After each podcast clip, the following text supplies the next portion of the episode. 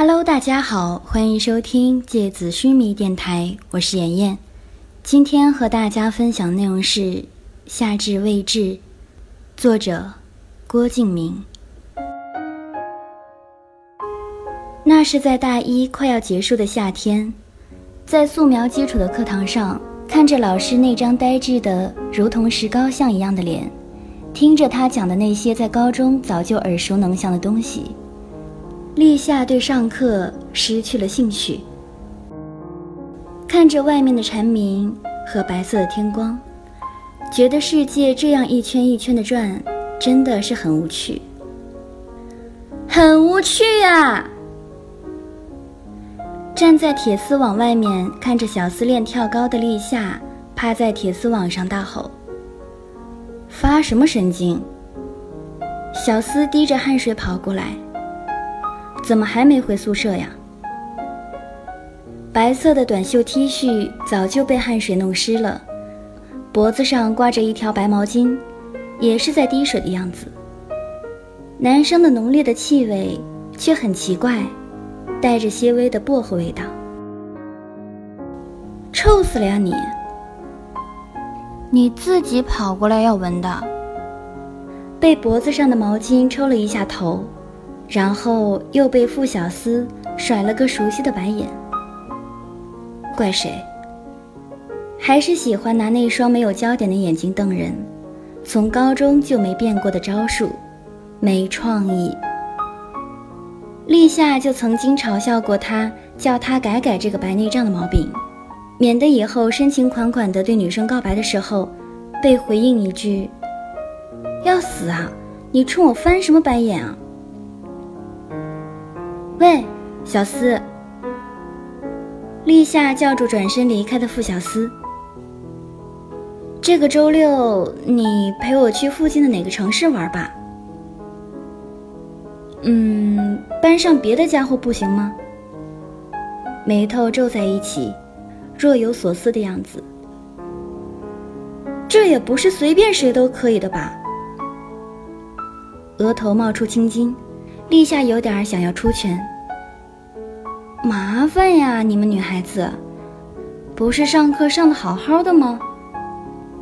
傅小司摸了摸后脑勺，真是困扰啊。听起来应该是拒绝了，所幸自己也只是心血来潮随便提起，而且算算日子，这个周末好像还不仅仅是心血。来潮那么简单，讨厌的东西一起来，所以也就没有过多的考虑，过了两天就忘记了。可是这样的对话，傅小司可不会轻易忘记。接下来的三天，他去图书馆借了地图，查了附近好玩的地方，然后找好乘车的路线，顺便在周五晚上从超市买好路上吃的东西。和喝的绿茶，他从上大学就开始喝绿茶了，也不是听了其他男生的所谓可乐对男性某方面不好的歪理邪说，只是对绿茶产生了好感而已。这些准备工作听起来挺简单的，做起来却要花点时间。好在这一切在陆章离开之后变得简单起来。傅小思想。既然以后没有人帮我做这些事了，那么总要自己学会。这样想着，傅小司就慢慢的变成了和陆之昂一样会照顾人的男孩子了。所以，当星期六早上傅小司提着两大袋东西出现在立夏寝室门口的时候，一切就变得有点滑稽。傅小司看了穿着睡衣、一脸不明所以的立夏一分钟后。面无表情地说：“我要打人了。”立夏模仿着小四的偶像音速小子，三分钟内收拾好了一切，然后拉着他出门了。从傅小司的表情来推断，他真的是要把自己摁到地上踩两脚才甘心的。立夏稍稍松了口气，到离学校后门不远的地方乘车，一个很冷的路线。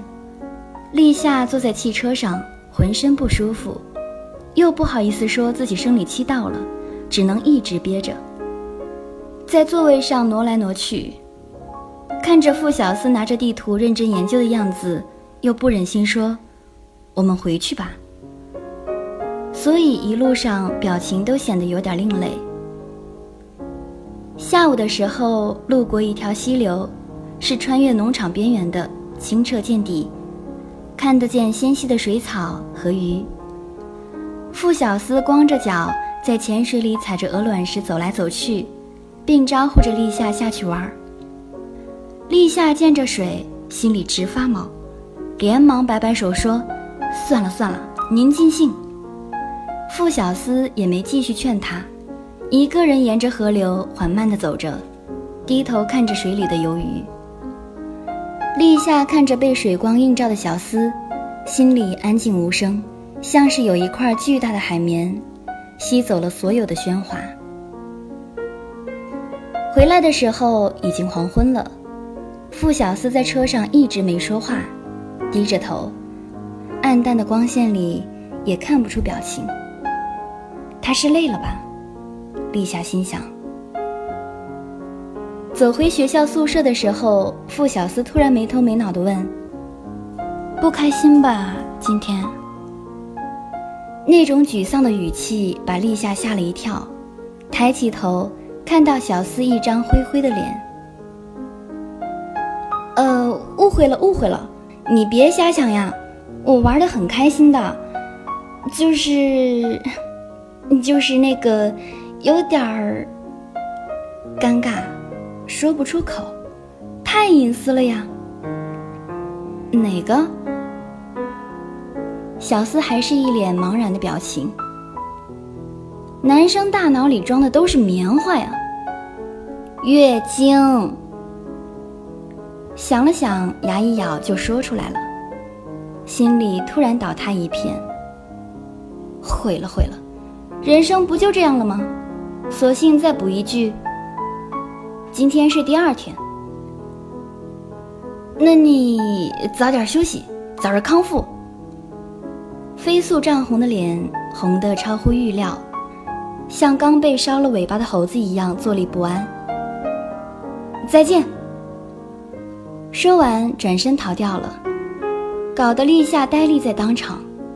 反应过来后，捂着肚子笑岔了气。回到寝室，一脚踢开大门，就对着三个女生开始笑，扑到床上继续笑。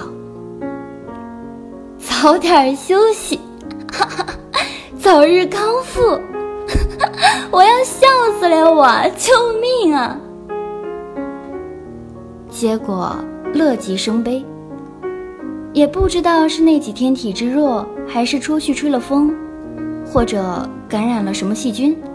回来第二天，立夏就开始发烧，然后一直昏睡了一整天。醒来的时候已经是星期一的早上了，立夏还以为是星期天的早上，不知道自己昏睡了一天，并且温度格外危险的直逼四十度的鬼门关。醒来的时候大脑还是很混沌，睁开眼睛半分钟后，身边傅小司的那张脸。才在空气里渐渐地浮现出清晰的轮廓。小司你在啊？嗯，还好，现在没事了。你再多睡会儿吧。立夏躺着，看着傅小司到寝室门口倒水，白衬衣的褶皱发出模糊的光。看着小司的背影，立夏觉得有种莫名其妙的伤心，不知道是热度作怪，还是什么。立夏竟然流出了眼泪。当发现脸上湿漉漉的时候，立夏自己都吓了一跳。以前看到感冒药广告上说的是什么？治疗感冒发烧，打喷嚏、流鼻涕、流眼泪。自己都觉得最后一个症状太 over，谁会发烧流眼泪呀？可现在，竟然印证在自己身上。傅小司在床边的椅子上坐下来，低声说：“没事了呀，哭什么？”责怪的句式，却是温柔的语气，像是哄着哭闹的小孩。而后来的落日和微风都变得不重要了。窗外男生用篮球在篮板上砸出来的声音也不重要了。渐渐暗下去的光线也不重要了。夏日已经经过掉多少也不重要了。大学的校园几乎没有香樟，也不重要了。衬衣上散发出的干净的洗衣粉味道，也不重要了。呼吸变得漫长而游移，也不重要了。所有的一切，都在那一句“让我试着和你在一起”里，消失得无影无踪。傅小司后来干脆坐到了地上。背靠着床沿，头向后躺着，就在立夏的手边，伸手可及。喂，嗯，做我的女朋友，让我照顾你吧，让我试着和你在一起。听了太多信誓旦旦的誓言，听了太多风花雪月的告白，听了太多耳熟能详的许诺，听得自己毛骨悚然的。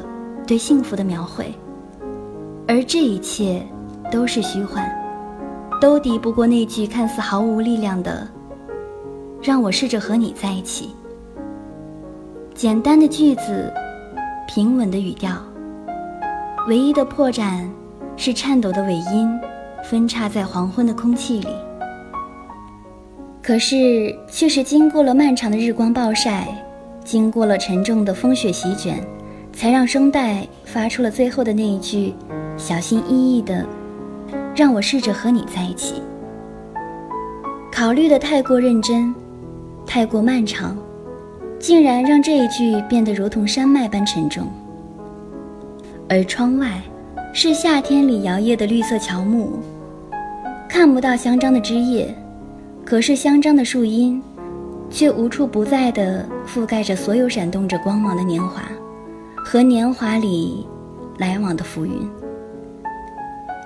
夏天是一个传奇的季节，所有的平凡都在这一个季节里打上华彩和绚丽的印章，被聚光灯放大了细节，在世界中被清晰的阅读。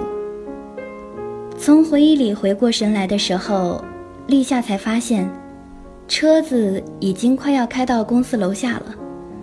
转过头去，看到傅小司沉睡的侧脸。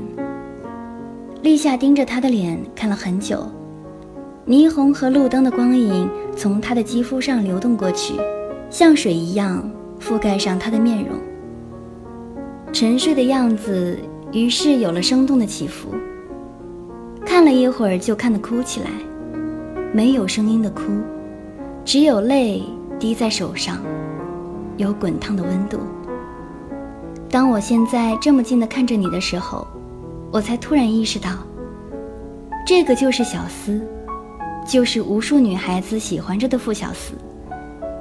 我也终于可以体会身边那些女孩嫉妒我的原因了。这一瞬间，我明白，我也是所有喜欢着小司的那些单纯的女孩子中简单的一个。我在这一刻，甚至都有点妒忌自己。妒忌自己轻易的就陪着你度过了一生中唯一的一去不再回来的少年岁月，嫉妒自己轻描淡写的就和你站在阳光里，在快门按动的刹那，告别了高中的时光。嫉妒自己随随便便的就待在你的旁边，看着你发呆走神，或者安静的睡觉。嫉妒自己曾经和你在画室里看过天光暗淡时的大雨，听过暮色四合时的落雪。你知道吗？我在这一刻无比欣喜，甚至喜悦的胸腔深处微微的发酸。二零零二年，立夏。